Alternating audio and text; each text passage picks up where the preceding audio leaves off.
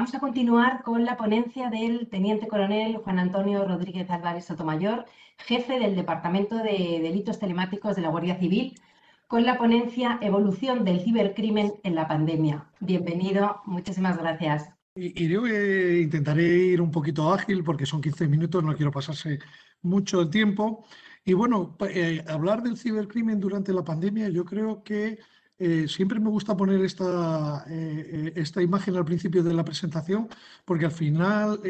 los riesgos a los que nos hemos ido enfrentando y hemos caído gran parte de, los usuarios de tecnologías en todas esas trampas que nos ha puesto el cibercrimen, pues tiene que ver mucho con esta frase, ¿no? Porque ese cambio tecnológico que estamos eh, sufriendo con el día a día, porque es un cambio continuo utilizando cada vez nuevas tecnologías, pues conlleva un cambio social para que no caigamos eh, eh, eh, en, muchas de las trampas que vemos diariamente, ¿no? Como puede ser, por ejemplo, la explosión de ingeniería social utilizada en la gran mayoría de los esquemas que utiliza el cibercrimen, ¿no? Yo quería empezar un poquito también por pues, esto, recogiendo los datos en España de cómo ha evolucionado para que nos hiciéramos una idea, pero es verdad que a, día de hoy todavía no tenemos los datos estadísticos del año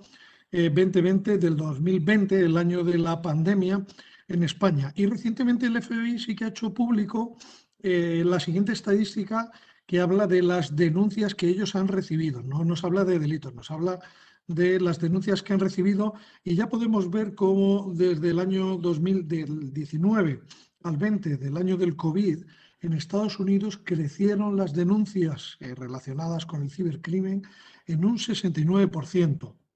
Y nos recuerda, además, que eh, los principales ámbitos de crecimiento de las amenazas que nos hemos enfrentado durante el tiempo del confinamiento de la pandemia, principalmente como podemos ver en, esta imagen, el phishing, todo lo relacionado con las distintas modalidades de phishing se ha duplicado y eh, las estafas y el uso de los medios de pago no físicos, los non-payment eh, means of payment, eh, not present eh, means of payment eh, son principalmente las principales amenazas o los principales ciberamenazas que se han encontrado en Estados Unidos. ¿no? Si nos trasladamos rápidamente a España, es verdad que la evolución ya de los hechos conocidos dentro del Ministerio del Interior ya nos demuestra que el crecimiento está siendo, igual que en Estados Unidos, tremendo como desde el año 2014 ha ido creciendo año tras año hasta que el último dato oficial, que es el año 2019, eh, el Ministerio del Interior conoció en todo el territorio nacional, teniendo en cuenta, lógicamente, las autonomías donde existen cuerpos de policía autonómicos, 200, más de 218.000 hechos delictivos. Es verdad que he hecho un poco un sondeo de cómo creció el cibercrimen eh, durante el confinamiento y durante la pandemia y los datos que tengo no son como en Estados Unidos porque entre Guardia Civil y Policía Nacional hemos conocido en el año 2020 un poco más de 220.000 hechos delictivos. Eso quiere decir que el crecimiento parece que eh, no eh, mantiene los mismos números con los que estábamos creciendo, que desde el año 2018 al año 2019 eh, sufrió el cibercrimen en España un crecimiento del 36%, del cual más del 88% eran fraudes informáticos, y en el año de la pandemia parece que el crecimiento eh, no va a ser tan grande, puede que no sigamos manteniendo el mismo ritmo de crecimiento y haya disminuido en consideración, pero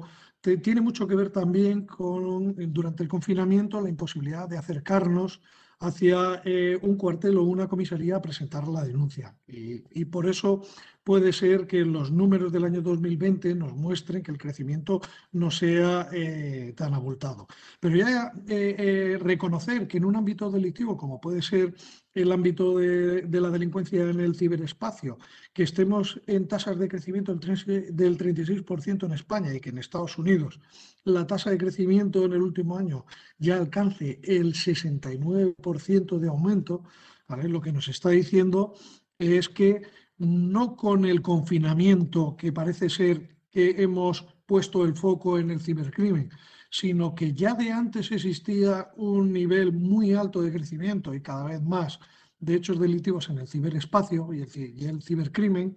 o, perdón, el coronavirus eh, y la pandemia lo que han hecho ha sido poner el foco en, este ámbito delictivo, ¿vale? llamando la atención de los ritmos de crecimiento que, estamos eh, sufriendo sucedió durante el coronavirus, ¿no? Fue, eh, hubo un poco de psicosis con la creación de dominios y es verdad que, como podemos ver en esa gráfica, en los días del confinamiento, en el inicio, se llegaron a crear más de 100.000 registros de dominio relacionados con la pandemia, pero después de muchísimos informes, la gran mayoría de las empresas dedicadas al ámbito de la ciberseguridad, a la inteligencia de la amenaza, al threat intelligence, eh, se pudo comprobar desde el principio que el 90% de esos más de 100.000 registros de dominios vinculados con coronavirus, con pandemia, eran todos, como podemos ver ahí, registrados por especuladores de dominio y sobre todo buscando eh, ingresos de tráfico por clic o reventa de los propios dominios. Por lo tanto, nos encontrábamos ante un escenario que era muy difícil realizar cualquier tipo de bloqueo de dominios, así como eh, hubo un momento que, eh, que los medios de comunicación recogían que si se bloqueaban eh, miles y miles de dominios, para nosotros policialmente era casi imposible poder realizar ese tipo de bloqueos por la falta de información que teníamos de su finalidad delictiva, como podemos ver en esta gráfica. ¿no? Entonces, por parte de Guardia Civil, ante este escenario, eh, se diseñó un plan de actuación durante la pandemia, durante los días del confinamiento, para poder eh, responder a las amenazas que identificábamos como las principales. ¿no? Y ahí eh, identificamos cuatro objetivos que, como he puesto ahí rodeados por el cuadrado rojo, venían a ser fortalecer los canales de comunicación con los distintos actores para poder asistirles, eh, realizar una labor de prevención del delito muy, eh, eh, importante ante la ciudadanía y las empresas, iniciar aquellas investigaciones que resultaran de esa apertura de canales de comunicación y de nuestra labor de prevención del delito y de investigación y sobre todo eh, poner especial atención o prestar especial atención a la amenaza que suponía la posibilidad de que eh, los abusos y explotación sexual de menores en Internet crecieran. Pues pusimos en marcha el plan y más o menos los resultados pues, fueron los siguientes. ¿no? Pusimos una campaña de proximidad eh, que intensificamos durante la pandemia y mantuvimos estrechos contactos con los ámbitos que aparecen en la imagen eh, durante el confinamiento realizamos 376 contactos con, esos, con empresas de todos esos sectores, eh, recabando información que eh, tuviera que ver con las distintas amenazas que habíamos identificado vinculadas con la pandemia y con el COVID, ¿vale? Y así eh, recibíamos retroalimentación de cómo estaba afectando la pandemia a los usuarios de todas estas eh, empresas. E igualmente nosotros le proveíamos de inteligencia para que mejoraran su respuesta ante las ciberamenazas. E igualmente el equipo de redes sociales del departamento hicimos una campaña pues, bastante intensa con distintas publicaciones y, dando, eh, y sobre todo recogiendo la información que, estábamos recibiendo para poder asesorar y eh, ayudar en la prevención de las distintas amenazas que íbamos viendo durante el confinamiento. Y como podemos ver en la gráfica, llegamos a impresiones superiores a los 7 millones de impresiones. Estamos hablando de los perfiles de redes sociales del Departamento de Delitos Telemáticos, no de los perfiles de la Guardia Civil, sino perfiles dedicados a eh, expertos en el ámbito de la ciberseguridad, que son principalmente los perfiles que nos siguen eh, a nosotros. Igualmente, abrimos eh, distintas cuentas de correo electrónico y aquí quiero llamar la atención porque esto nos sucede muchas veces, ¿no? Abrimos los distintos correos electrónicos vinculados con los tres ámbitos principales que podían verse afectados durante la pandemia, como son los ciberataques, los ciberfraudes o eh, la pornografía infantil vinculada eh, con los días del confinamiento y como podemos ver, podemos, que eh, de, que estábamos recibiendo casi 150 comunicaciones diarias de media. En total recibimos 13.000 comunicaciones, pero como podemos ver en la gráfica, Pues 11.986 comunicaciones no tenían nada que ver con el coronavirus. No quiero decir con esto que de las 11.986 comunicaciones no tuvieran que ver con el cibercrimen, sino sí tenían que ver con el cibercrimen, pero no estaban orientadas a aprovechar eh, la pandemia, el coronavirus o todo lo que traía eh, consigo eh, la situación que estábamos viviendo. Igualmente, también realizamos campañas muy importantes a través de, de las redes sociales, como podemos ver. somos conscientes de la, de la polémica que se generó con la supuesta persecución que estábamos haciendo por parte de la Guardia Civil, lo que era una mala interpretación, todo lo contrario, como acabamos de ver.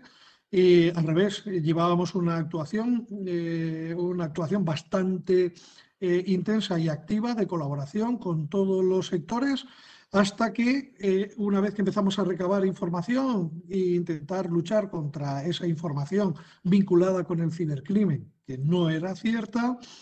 hasta que nos encontramos, empezamos a recibir las primeras eh, informaciones sobre ya escenarios o casos reales vinculados con el escenario de la pandemia en la que estábamos todos inmersos. ¿no? ¿Y cuáles fueron los principales eh, incidentes que nos encontramos? Pues el primer incidente que nos encontramos fue el tema de la venta de material sanitario eh, que mucha gente pensó que había comprado en portales es de que podía ser una estafa, pero nos encontramos con esquemas de, como se puede ver en la imagen, eh, de eh, dropshipping. ¿Qué significa esto? Mucha gente compraba material sanitario a intermediarios que a su vez así hacían la compra en nombre del cliente a los operadores, como se puede ver en la imagen, a los proveedores chinos, que se vieron colapsados y vinieron con retraso los envíos. Nos encontramos con situaciones en las cuales llegamos incluso a detener a personas que tenían portales con los procesos de dropshipping y al mes eh, y medio los clientes que habían presentado denuncias por estafa se encontraban con que eh, recibían el material de China que habían comprado. Luego nos encontramos eh, también rápidamente, esta fue una de las primeras páginas web que solicitaban ayudas para financiar eh, o donar, eh, para ayudas, para crear ayudas para ayudar a las personas vinculadas que habían sido afectadas por el coronavirus. Totalmente falso y desactivamos la, propia página web el mismo día y se pudo comprobar que era falso la campaña de donación y la recogida de dinero. Encontramos también un montón de campañas que suplantaban entidades como era Mercadona o Caritas para la captación de datos de carácter personal con, con fines fraudulentos. Entre otros fines, eh, la posibilidad de dar de alta créditos inmediatos a través de las plataformas de crédito utilizando mis datos personales, ¿no? Y, además encontramos que había estructuras muy organizadas que se dedicaban a recoger todo este tipo de datos, como podemos ver ahí con esas campañas. Igualmente nos encontramos con páginas web eh, que aprovechaban ese aumento de demanda de compra de electrónica, sobre todo de consumo en casa, para eh, no vender o estafar a la gente. Y además poniendo una empresa intermedia de créditos eh, online de créditos rápidos a la cual yo me endeudaba para comprar un portátil, como podemos ver ahí, que supuestamente vale 3.000 euros, por 1.000 euros y no recibía ningún tipo de eh, aparatos. Ahí encontramos también páginas web que aprovecharon esa situación. Luego también encontramos en lo que fue común en todos los países fue la suplantación de los organismos oficiales y principalmente para la propagación de malware, como podemos ver en esta imagen que se suplanta al Ministerio de Trabajo o ha habido una campaña muy, muy grande de troyanos brasileños que suplantaban a la DGT, a la agencia tributaria, con los cuales hemos colaborado para intentar identificar a las personas que hay detrás de este tipo de, troyanos, que además son muy agresivos porque eh, interactúan poniéndose entre, entre nosotros, nuestro ordenador y el banco, eh, realizando transferencias bancarias sin que nosotros nos demos cuenta, vaciando todas mm, el dinero que tenemos nosotros eh, dentro de la entidad bancaria. Igualmente, respecto a la propagación y a la actividad vinculada con el material eh, relacionado con pornografía infantil, como podemos ver en las fechas del confinamiento, es verdad que el número de reportes, por ejemplo, que recibimos del NECMEC E igualmente el tráfico que hay en las redes de peer-to-peer de torrent, pues podemos ver cómo sí que hubo un ligero aumento en el tráfico y en la propagación y en el intercambio de este tipo de material. El NECMEC, que es el principal órgano internacional, que sería parecido como una especie de ONG a nivel Estados Unidos, que nos reporta a todos los países los casos de pornografía infantil que son detectados eh, dentro de las estructuras de los principales proveedores de servicios digitales, que son norteamericanos, podemos ver cómo durante el confinamiento hubo un repunte en el número de notificaciones semanales que recibía España de personas que participaban en el intercambio o difusión o alguna actividad eh, relacionada con, con, la pornografía infantil. E igualmente podemos ver cómo el número de usuarios Tor en España durante la fecha del confinamiento también eh, creció durante esos días. ¿no? Lo que nos viene a decir que durante esos días es verdad que creció la demanda, pero bueno, eh, bueno ahora lo digo. Y finalmente también nos encontramos con otra causística nueva que era eh, debido al aumento que eh, hubo y seguimos, como es el caso de las videoconferencias, pues hubo un nuevo tipo delictivo eh, que se denominó Zumbombi, que era interrumpir las ciertas charlas que no estaban bien configuradas y permitían que cualquiera de los presentes pudiera compartir vídeos o, compartir imágenes o información durante las charlas, pudiera inyectar vídeos, en este caso con pornografía infantil, como fue el caso, y que yo fui víctima en una de esas charlas que durante la charla que yo estaba dando con una universidad que estábamos hablando de la evolución del cibercrimen, cortaron mi charla para difundir este tipo de contenidos. Pues más, o menos con esto es más o menos el cibercrimen que, nos, eh, que hemos visto durante la pandemia, tanto a nivel internacional como a nivel nacional, y me gustaría, pues, como resumen, decir ¿no? que los criminales en general siempre se aprovechan de esa ventaja que supone eh, una sociedad más, vulnerable ante las ciberamenazas como puede ser eh, eh, un momento de pandemia. Y lógicamente los cibercriminales van a adaptar la narrativa que están utilizando para cometer los delitos para aprovechar ese momento de debilidad en las sociedades. Eh, ejemplo, no solamente la pandemia, pocos meses antes tuvimos aquí en España eh, la reunión internacional del cambio climático en Madrid y muchas empresas vinculadas con los sectores de servicios que, este, que iban a dar los servicios de seguridad y de alojamiento y de servicios a, eh, a, a los tanta gente y de forma tan rápida que se organizó en Madrid, también fueron víctimas, muchas de ellas, de ataques, por ejemplo, tipo Ramson, como fue Prosegur, que recibió un ataque Ramson que les hizo eh, bastante daño. Y quisiera acabar diciendo que el COVID lo que provocó pues fue eso, una amplificación del problema del cibercrimen que ya lo teníamos, porque estábamos ya creciendo casi al 40%. ¿Vale? Lo que pasa es que se ha visto agravado ese crecimiento también pues, por el aumento significativo en el número de las personas que trabajan desde casa. Pero no quiere decir que con, el, que con la pandemia el cibercrimen se haya disparado, sino que no teníamos puesto, la sociedad no tenía puesto el foco en el problema del cibercrimen hasta que llegó la pandemia que nos demuestra cómo que estábamos creciendo a ritmos del 40% anual y seguimos con el mismo crecimiento del número de ciberdelitos que conocen en este caso la población española. Y con esto ya acabo dándole las gracias a, los organizadores pues, por contar con nosotros y con la Guardia Civil eh, eh, en esta charla. Muchísimas gracias, es un placer oírte.